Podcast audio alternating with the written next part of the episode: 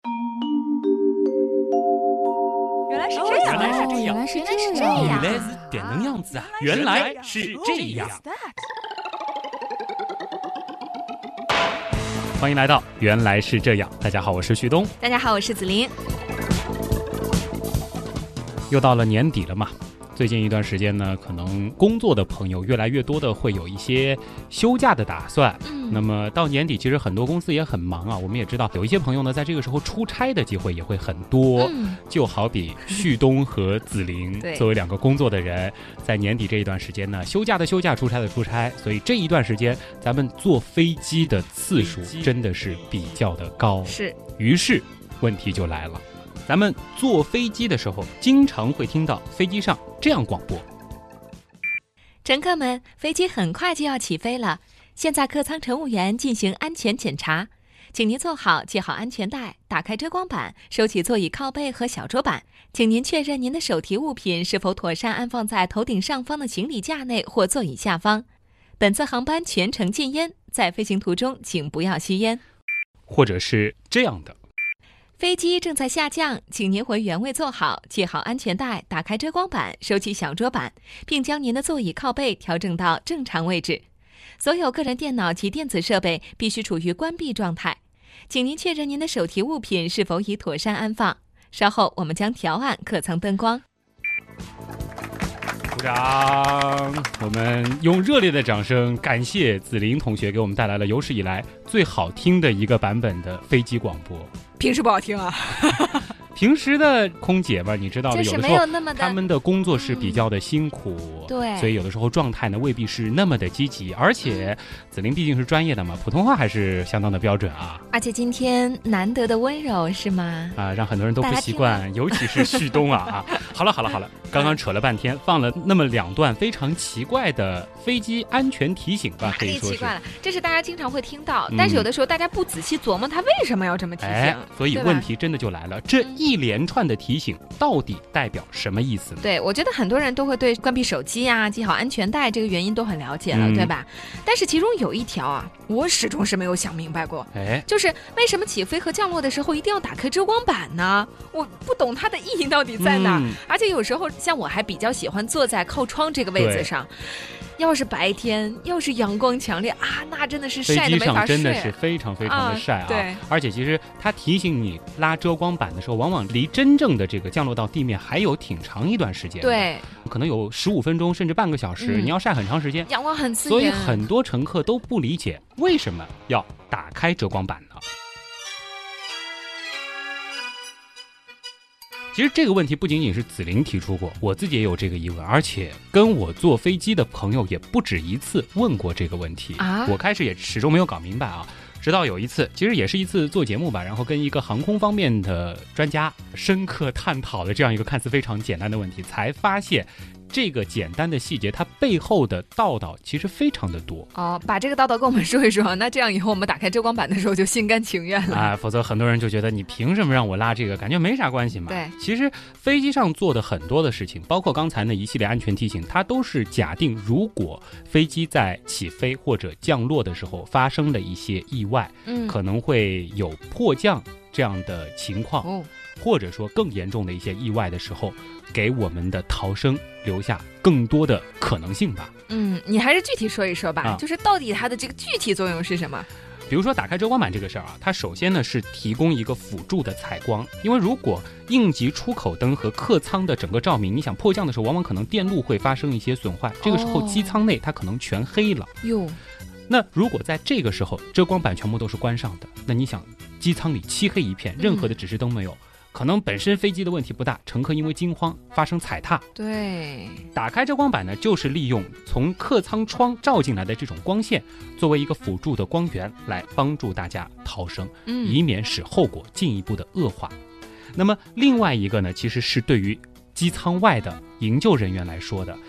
如果说飞机内发生了一些情况，可能有一些乘客他没办法及时的逃离，坐在窗边昏迷了，机舱外的人就可以通过这个啊，遮真的光板、看见了，看见哦，这里有一个人，对吧？这个大家也是比较好理解的啊。嗯，另外呢，就是其实飞机有可能会在水上发生迫降的情况。嗯啊、前几年纽约就有一个哈德逊河奇迹嘛，飞机就是直接迫降在了这个河上。这个时候呢，飞机有可能是一侧在陆地，一侧在海水，它恰巧就是在这个两边。嗯那如果说遮光板是打开的，它就可以第一时间知道看哦到外我面什应么该情况，往哪边走，对吧对？那么其实与此类似的，如果说在迫降的时候发生了这个起火啊，或者是爆炸啊，或者说一部分的这个机翼出现了受损的情况，遮光板全部打开，我们在这个时候就可以去看一看外面，哦，这边不能走，那边可以走，大家嗯最快的时间可以做出判断。也就是说，窗户开着的话，嗯外面的人可以观察里面的情况，里面的人也可以观察外面的情况。对，也可以避开一些这种火源啊和浓烟，因为在这种慌乱的时候，哪怕只是多花那么半秒钟的时间去打开遮光板，它就可能会导致有一些乘客来不及逃生。嗯，而且你别说，在那么紧急的状况之下，有的人可能都想不到去打开遮光板，嗯对或者说打开遮光板，万一又卡住了，又怎么样了呢嗯？所以也是希望大家能够理解啊。还有一个目的呢，其实我觉得这个可能很多人想不到，它就是希望能够让外部的这个光线和机舱内的光线尽量保持一致。比如说晚上降落的时候。飞机内很亮，外面很暗，我们可能这个视线会受不了。白天如果机舱内很暗，外面很亮，出去眼睛一下睁不开，哦，这一下就明白刚刚说为什么要调暗客舱的机灯光。舱内的灯光，哦，明这白了从来吧没明白过。大家可能没有意识到为什么要这样对做。其实它就是为了让内外的光线差，它不是特别的大，让大家的啊。眼睛能够在第一时间适应。我常常还想呀，嗯很麻烦呀，因为那个时候还不能用电子产品嘛，对，一般这个特起飞别啊、无降落聊的这时个候，就只能是看书，然后还得去按那个阅读灯。嗯我想为什么不能把灯开着呢？哎太奇怪了。这顺便又解决了这个问题啊。哎其实飞机上的这些东西，它说到底几乎都是为了安全来考虑的。嗯，嗯话说回来啊，其实那段提醒当中还有一系列的，比如说要调整座椅靠背，要收起桌板，要把你的行李塞到脚下，嗯，这些都是为什么呢？我觉得塞行李其实这个是最好理解的，嗯就是万一你说它起飞降落啊，有什么惯性啊，或者嗯你的东西容易被抛出去啊，啊那个时候你如果不固定的话，嗯，这个行李它就会就跑掉那了，啊么或者它会调，靠背和收小桌 板呢？嗯，我觉得应该也都是出于安全考虑吧。旭东嗯刚才说了嘛，这些都是为了安全考的虑，确是吧为了安全。啊那其实可能很多人觉得，比如说收小桌板，是不是怕你这个飞机不是有一个嗯刹车的感觉嘛？你人往前哎冲，别磕着了。是这是一方面，但是其实更重要的还是在假定飞机在起飞或者降落的时候发生这种迫降的危险，嗯因为这些东西它会阻碍逃生通道的这个畅通。啊，尤其是坐在靠走廊这一侧的小桌板打开，那么里边这两个座位的人就没办法及时的撤离，是它会多耽误那么一两秒的时间。嗯因为相信大家都知道一个事实，就是大部分的飞行事故都是发生在起飞和降落的那么几分钟的时间里，嗯而且据说是百分之九十是前两分钟和后四分钟，这个时间呢就是黑色时间啊很。重要啊，所以说，为了给应急通道留出一个充足的位置，空姐在起飞或者降落时的那一大段，大家听的可能耳朵都起茧子的提醒，还是非常有必要的，也是希望朋友们都能够照做。嗯，的确是这个时候是争分夺秒的，对就可能你只是用两秒钟收起了小桌板，嗯但这个时候可能都会造成有一个人逃不出去。虽然说飞机是一个很安全的交通工具，但是大家也不能确定在即将降落之前会发生什么事儿，嗯一定要把求生的可能性给做到最大吧。嗯，哎，你别说啊，我以前一直觉得收小桌板是为什么？嗯，是为了不让我们吃东西。怕呛着噎着什么的，是 吧？哎，既然说到这个啊，我倒是可以问你一个小问题，就是你有没有印象当中，你坐飞机曾经坐到过紧急通道门坐到的过位置？你是坐到过的，嗯，你是有过几次呢？很少，我啊印象中只有一次，好像。但你知道我的个人经历吗？怎虽么然说经常坐我的吗这个坐飞机的次数不能算特别多，嗯，但是我只要买的是这个经济舱的票，几乎每三次就会坐到一次这样的位置。那是因为你腿长吗？他们故意给你安排 就那这个个空间比较大，但是其实我在买机票的时候根本不会透露我的这个身份嘛可以，是。嗯，就是包括我的这个身高相关的这个情况。到后边儿其实也是跟这个这是命运的安排。其实是人为的安排，啊很有意思啊。嗯大家以后也可以去观察一下，就是在这个呃，一般是机翼两边嘛，这个紧急通道位，一般坐着的第一人选可能是像旭东这样的年轻男性，跑得快吗？反应是快？力气大，然后反应快，也是能够看懂门的这个操作。那怎么让我坐在那儿了那呢？可是能看出是有女汉子的气质是有吗？可能吧，所以，因为我其实还观察过好几次，基本上我坐到那个位置的，嗯我那一排全是年轻男性，哦，然后整个这个位置不仅仅是最靠边上的这个位置，然后往里走两三个位置也全部都是。嗯，这个就是飞机上的一个出于安全考虑的一个小门道吧，大家以后坐飞机的时候可以去观察一下这个细节。哎，你是 顺便表扬了一下自己是吧？啊、这只是因为年轻男性嘛，也没哦什么好表扬的。紫菱倒是能够做到，说明你也是属于被人考虑在了嗯年轻男性的范畴啊。啊啊啊！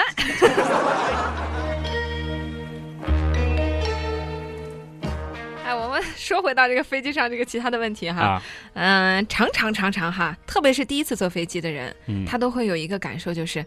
哎呀，坐飞机为什么耳朵这么不舒服呢？嗯特别是我经常啊坐飞机，如果听到在同一个机舱里是第一次坐飞机的人，啊他本身心里就紧张，啊他耳朵再一不舒服吧，哎呀，呦，焦虑的不得了。，对，经常会听到有这样子的抱嗯怨。但是这个是什么原因引起的呢？你知 道吗？我可能知道，就是很多人都知道一个嗯基本的原理啊，好像就是说这个气可压能是不同气了压是的吧这个不对同，但是真正到底是怎么回事儿呢？嗯我们先得上一节小小的生物课，好咱们来了解一下人耳朵的这个结构啊。听众朋友看不见我们的稿子，今天我给紫菱准备的这个稿子是第一次带配图的，嗯，我们是拿到了一张人耳结构图，是的，可以通过我们的这个声音来想象一下我们耳朵的这个结构啊。呃，我们的耳朵大家都知道，平时挖耳屎嘛，对吧？哎这个往里面掏，对吧？掏到再里边一点，一般就掏不就下痛去了，对吧？会痛了。通常这个位置呢，就已经离我们的耳膜比较近了。嗯，我们的外面这一段呢，我们叫做耳道。嗯然后在这个耳膜，其实它的这个正式的名字呢，应该叫鼓膜。在这个鼓膜里边呢，其实是有一个小空间的。这个小空间里呢，其实是真正的装了我们整个的听觉的感受器，嗯，其中就包括了听小鼓啊，还有一个像蜗牛一样的东西。对我刚就想说，我们的耳朵里原来藏着一只蜗牛，其哎实这个是真正的耳，我们来感受声音就是通过它吗？就是通过它，其实耳膜呢是一个接收器，然后通过听小骨，通过一系列的神经传感到它，然后它转换成了我们大脑可以识别的信号。嗯那么整个这只蜗牛吧，它住的这个地方就是叫中耳，而中耳其实和外耳它中间通过了耳膜，它是互相隔离的。啊，对，这是两个空间，，对，中间一扇门，它哎就是鼓膜，那么中耳它是通过哪一个通道和我们的口腔和我们的鼻子相连呢？因为中耳你可以理解为它也要呼吸嘛，它也对需要内外的气压平衡嘛，它就会通过一个很细小的我们叫做咽鼓管的小管道，嗯它是在中耳的下方，它会直接连到我们的咽喉。嗯，在平时呢，中耳内的空气的压力就是通过这个小管道和我们的外界的空气保持平衡的，哦所以在平时我们是感受不到耳朵的内外的这种压力差导致的这种鼓鼓的感觉的。哎感冒的时候就会有，感冒的时候的确会，是吧？因为我们的咽鼓管本身它并不是特别的通畅，而且在大部分情况下呢，它是闭合的。它什么时候会开启呢？就是在我们做吞咽动作的时候，我们张嘴的时候，才会啊偶尔那么打开一下。但是感冒的时候呢，我们这边会发生肿胀，整个这个咽鼓管的这个系统，它通常会充血，会打不肿胀，开了，它就直接把它给堵住了。那么这个嗯内外压力差就会发生一些变化。又说回飞机上升的了啊，飞机上升的时候呢，周围的大气压随着高度而降低，那么中耳内的这个压力呢就相对比较高了，鼓膜呢就会向外耳道膨胀。对，就是从里向外，因此呢会引起一种不适的感觉和疼痛，鼓鼓的，觉得、哦，真的就是这种感觉。对吧？鼓哎一下鼓出来了。耳朵里面像充气一样，然后对往往外鼓顶啊，而飞机降落的时候，大家仔细回想一下啊，其实是是往里内外的吸的压力吗出现了一种反向的平衡，对，是外面的压力高了，里面的压力低了，外面会有一股力把耳膜往里去推，嗯，当然，同样会让你的耳朵有不适感和疼痛感，但是这个时候你会感觉到的其实是一种凹的感觉，是被吸进去的。就是那有种一种疼痛在被挤住的感觉。整个所以人严格来说呢，飞机下降的时候，我们不能叫那种啊感觉是耳朵又鼓鼓了，其实是耳朵啊凹凹了。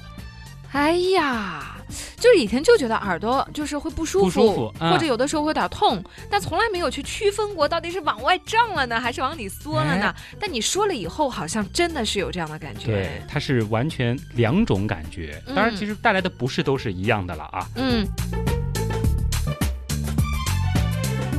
像你说的这个很可怕、哎嗯我觉得如果说这个飞机上升或者下降特别快的话，它这个压力就是一下子变化的特别大，对就是往外鼓，砰，会不会就破了呢？这个二模啊你别说，还真的有可能。啊，不过呢，这种情况一般会发生在早期的飞机以嗯，及一些情况比较特殊的军用飞机上。哦，我们现在所乘坐的这个飞机，其实严格来说是叫做民航飞机。我们是坐在它的这个机舱内，而这个机舱呢，其实是压力舱，它是有一种增压的功能的。因为其实飞机是飞在万米高空，它比珠穆朗玛峰的高度还要高。嗯那其实周围环境的气压是非常低的。如果说飞机内它没有增压设施的话，我们在这样的高空其实是会受不了的，瞬间可能直接就挂掉了。嗯，这是非常危险的。所以说，就是有的人会问，为什么民航客机上面不备降落伞？其实它的原理也和这个增压舱有关，就是其实，在飞机飞行的过程当中，那个飞机的这个门几乎是打不开的，也是因为压力的作用，因为我们内部的压力很高，外部的压力很低，是死死把这个门给顶住的。嗯，所以就是大部分的乘客其实是不用担心的，对吧？对一般情况下我们可能会有点不只适，是很轻微的不适感，但是它还是会过去的，嗯而且通过一些方法是可以改善的。对比如说，啊你刚才其实说到一件事儿的时候，我突然就明白了为什么吞咽口水是可以缓解这个对不适感。飞机上的空嗯乘人员，他们其实会有一个提醒，就是说大家如果不适的话，可以做嚼泡泡吞咽糖动作，哎，嚼泡泡糖。你还听说过哪些偏方？还有什么捏住鼻子鼓气那个？哎，嗯你这个直接说了一个高级的东西了。但你知道我为什么会知道这些吗？因为我有一次啊，嗯重感冒的时候坐飞机，啊，你知道那种感受吗？就是我的鼻子本身就是不通的，啊然后可能就是喉咙里又有这痰，非常的痛就苦导致整个耳朵就是痛到不行啊！这个时候我就到处寻这个秘方偏，方嗯啊。对，然后就有空姐会来告诉你可以用这样的方法，啊，你知道这个方法它的专业名字叫什么吗？还有它专有业一个名非字啊，常高级的名字，叫是做瓦萨尔瓦捏鼻鼓 气法。而且这个其实是最高阶的一个一个动作了，这个我们稍后来解释啊。先我们先来解释一下前面你说的这个吞咽啊，包括什么口香糖、嗯对含块糖，其实它的核心原理还是因为就是我们在吞咽、打哈气、咀嚼的时候，我们的这个咽鼓管嗯会被打开。对那么对于大多数人来说呢，通过普通的这些咀嚼类的动作，就可以让空气进入到咽鼓管，这样呢内外的这个压力就保持平衡了。嗯那么其实一切能够打开咽鼓管让空气进入的办法，都是有助于缓解耳朵的疼痛的。对这其中还包括含块糖啊。大家有没有注意过，飞机上通常会提供一小袋一小袋的糖、嗯花生米，对呀、或者是萝卜干之类的小零食。嗯这个其实就是让大家在耳朵出现不适的时候，嘴巴里有一个东西嚼，啊做一些吞咽的动作，不 来是吧缓解大家耳朵的这个不适 的，飞机上发的小零食是派这个用场的不。是让你当蜜饯吃的。我都是就是觉得发的零食啊，觉得飞机上 就是用来吃的啊通常基本上都是拿到手就闲着没事对啊儿就吃掉了。哦。其实它它是这个用有处这个的考量在的，当然也是航空的一个服务了。但是嗯如果说你真正会用，你懂经，那就应该是在这个时候用。嗯不知道大家坐飞机的时候有没有和小婴儿一块儿坐过？嗯，其实通常小婴儿在起飞或者下降的时候会哭闹得很厉害。不得不提啊，大家一般看到有妈妈抱着很小的婴儿上飞机的话，啊就会觉得这次就别想睡了，对， 而因为且。孩子都会哭闹。啊大家不知道为什么，有的时候我会看到有一些母亲在那儿很焦急的，就是摇啊，因为怕甚至是影响周拍围乘客，他啊什么，因为小孩哭得很焦急。但是其实这个时候，通常就是飞机在起飞或降落的时候，因为他耳朵痛，他耳朵痛了，但是嗯他不知道怎么样表达。嗯那么有一个最好的办法，他哭是会缓解呀、应他该。哭本身也是一个吞咽的动作，对啊但是他其实只是适当的缓解。哦，嗯最好的办法还是让他主动的做吞咽。那么飞机上公共场合，你让他直接喝妈妈的奶好像不太合嗯适，可以准备一个小奶嘴，鼓励他做这个。个动作就能够缓解了。嗯，好，刚刚说到了那个名字非常高大上的，叫做瓦萨尔瓦捏鼻鼓气法。是因为发明这个捏鼻鼓气法的人叫瓦萨尔瓦哎，吗？是的，哎，嗯 一然般都后是这样。听上去很高级啊，嗯其实就是你刚刚说的那个动作。但是这个动作啊，嗯你别说，就第一次做还是会有一点害怕的。嗯因为你就是捏住自己的鼻子，其实你是要往耳朵根部，感觉是让它把气鼓到那个里面去。，对，就是当你在感觉耳朵很啊痛的时候啊，你往那儿鼓气，你是需要用点力的。甚至眼睛会出气。会， 对 吧？对，所以我先跟大家说一下这个东西的原理啊，别看嗯名字特别高端啊，实际就记住捏鼻鼓气法就行了。它就是说，先深吸一口气，嗯然后捏住哎，的你说慢一鼻点，子说慢一点，啊让大家好听众朋友们，你一边说，大家一边试一下好，这样万一在坐飞机的时候真的遇到这样的情况，很实用可的以一试一个下小对技巧啊，就是说先深吸一口气，然后捏住鼻子。 好像这样子大家就不知道我我该发出什么样的声音了啊。然后闭上嘴巴，那我就不闭了啊，子林嗯可以感受一下啊，慢慢的做这个呼气的动作，因为这个时候你的鼻子和嘴巴都是不能出气的，这个时候你要把这个气往外鼓，它没地方去啊。你们知道，就刚刚我们也说了，好，我还是我先恢复正常啊。刚刚我们也说了，其实我们的这个气道在头颅内其实是互相通的，有一个小的咽鼓管可以通到耳朵。那么气得找地方去，它对首先就会找这个比较容易走的咽鼓管，它会先把气推到耳朵里去。嗯，另外，再没地方去了，就会走眼睛了。对，是会，所以提醒大家，这个东西没事儿也别别乱一直试玩儿，而且嗯也别玩的太用力。嗯太用力的话，这个眼睛真的是会有种被顶出来的感觉。对，因为我自己试过的时候啊，嗯就是说你用力了以后，其实你耳朵里会感觉到，如果它当时是往里缩的，因为嗯我记得我是在下降的时候使用的这个对哦方法，你就会感觉到它是有啵一下那种感觉，就是翻出去了。对然后对如果对说你这时候感冒，可能还会听到嗡的一声，对一下就好了。对，然后这个时候你就觉得嗯通畅了嗯，但是可能一会儿又会有这样的问题，就你还再得得在，其试实，因为我们在下降的过程当中，周围的压力是不断的在变化的。嗯。我们第一次达到平衡了，过一会儿它又不平衡，对你得不断的重复这样的东对西。你刚刚说到眼睛会出气这件事儿啊，嗯我不是哎呦，觉得我的确是有这样的感受嘛。嗯大家不要想象就是眼睛就夸很多气往外一出，点点的气，你是会感觉眼睛啊眼头那边凉凉的，对了。你就会觉得好像是有气在出来。啊这个回到我们哭泣的那一集，你是不是忽然意识到为什么了？我们的为什泪管和嗯鼻腔是通的，啊，鼻腔和对口腔是通的，对气没地方去了，它必然要嗯找地方出。是嗯，哇，今天一下子觉得自有己点的像这回啊个课一样，大脑里面 好复杂。 很复杂，很多有的很多管管道道都是通的啊。嗯还是提醒大家啊，就是没事儿呢也别去试。还有就是这个动作最好是飞机下降的时候去试，嗯，因为飞机上升的时候，我们耳朵本来就是鼓的，鼓哒，你让更多的气进去，你只会鼓的更难受。嗯，原来是这样。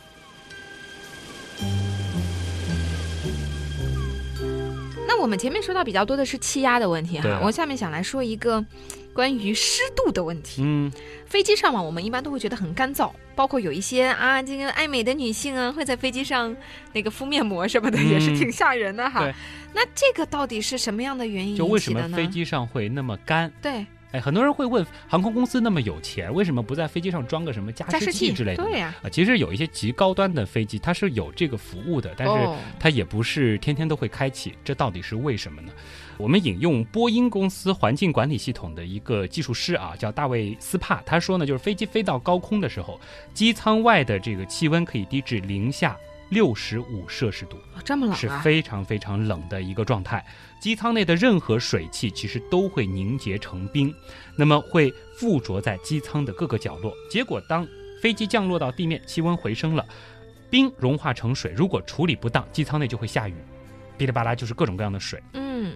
我们知道大部分飞机还是金属做的嘛，它的这个材料其实是比较害怕这个水汽腐蚀飞机内的机器的，而防腐蚀的类似于不锈钢这样的材料，它本身又太重，它不适合用在飞机内，毕竟成本太高嘛。所以呢，就是现在很多的公司都在研究一些新的材料，希望能够替代这些钢铁的部件。嗯，那又不么容易腐蚀，哎然后它又没有那么的重，问题就来了，为什么飞机上那么干呢？其实是因为飞机它的空调系统，它本身就装了干燥的除湿机。为什么呀？它就是为了保证机舱内的湿度水平要控制在百分之二十以下，否则嗯飞机就有可能发生意外。我大有点家懂了啊可以观察一下，其实你是一进飞机就感觉到干了，对啊而不是飞上高空才干的。啊、真的是哎，因为有的时候会在飞机上坐很久才起大飞家嘛，懂得什么原因 啊？就已经很干啦，这哎个皮肤有的时候会因为很干燥就感觉燥热啊，就在飞非机上常的面。难受。这就是为什么，哦因为飞机其实在地面的时候，它的这套除湿系统已经打开了，嗯它要保证机舱内相对是一个非常干燥的环境。也有一个说法就是说，飞机内的这个干燥的水平啊，是比沙漠还要干的，太可怕了。那虽然说会影嗯啊响形象哈，但我觉得下次坐飞机还是得带上保湿面膜。从头敷到底是吧？ 哎，但是我觉得听你这么一说啊，嗯虽然我觉得挺难熬的，那么的干燥，但是为了安全啊，对，还是需要的嘛。还是干一点吧。不过以后呢，可能会更好一些，因为像现在比较新的一些机型，比如说七八七，它会采用这种碳纤维复合的材料来做机身，这个客舱内的空气湿度呢就可以适当的提高。那以后可能坐长途飞机呢就不会再那么干了。嗯，科技越来越发达了嘛，对嗯吧？我们的舒适度一定会增加的。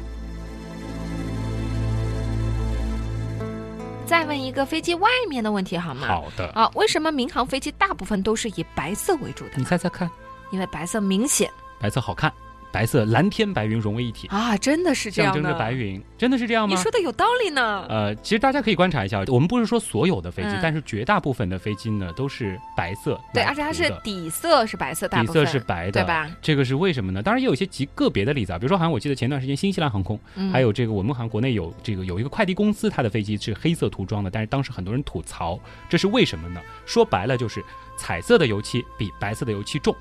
因哦为彩色的油漆它是以白色的油漆为基底，往再加了别上加了的一些其他的颜料，虽然平时。你感觉不出这个重量，但是飞机大啊，你从头到尾全部涂一遍，这个可能就会差几十公斤的重量。那这个重量不一样会影响什么呢？飞机油耗就高了呀。哦虽然说只有几十公斤，无非就是一个乘客的行李，但是对于航空公司来说，它得省成本啊。我一架飞机天天在那儿飞呢，一年就能省个好几百万呢，有省干嘛不省 呢？所以黑色的那些航空公司他们是土豪啊对是吗？财大气粗啊，这个是一方面。那么其实另外一方面呢，还是有这个安全性的这个考量在的，嗯就是因为对于飞机的维护保养来说，白色的这个外观呢是相对来说比较能够直观的看到飞机上出现一些什么情况的啊。？剐如果蹭是啊黑等的，可能有一些这种裂痕啊，或者说那种凹陷等啊，是看不清了。尤其在晚上就很难注意到啊。那综合起来，这也就是为什么大部分的民航飞机都是白色的。嗯，那其实大家可以再想一想，很多军用飞机，尤其是战斗机，绿色的，有绿色的，有蓝色的，有黑色的，这是为什么呢？因为什么呢？这些飞机它就不是从经济的角度来考虑了，它是要有一些隐蔽的功能，它要防止被敌方侦察到，它可能会用一些接近天空的或者说接近夜晚的颜色来保护自己。嗯，也就是说作用不同，所以颜色也会不一样哎。这个好像是有一些经济学的知识啊。嗯，那今天关于飞机的话题，咱们也是有非常多的内容嗯啊，但是飞机这真的是一个非常大的领域。对我还有很多的问题要问嗯其呢。中涉及的知识非常非常的多。比如说，很多人可能都想问，就是飞机上的粑粑到嗯底去哪里了？